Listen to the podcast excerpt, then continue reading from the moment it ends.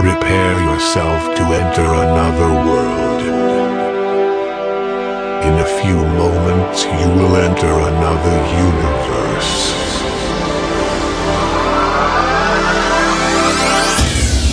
DJ Colsey will make you live it, live it,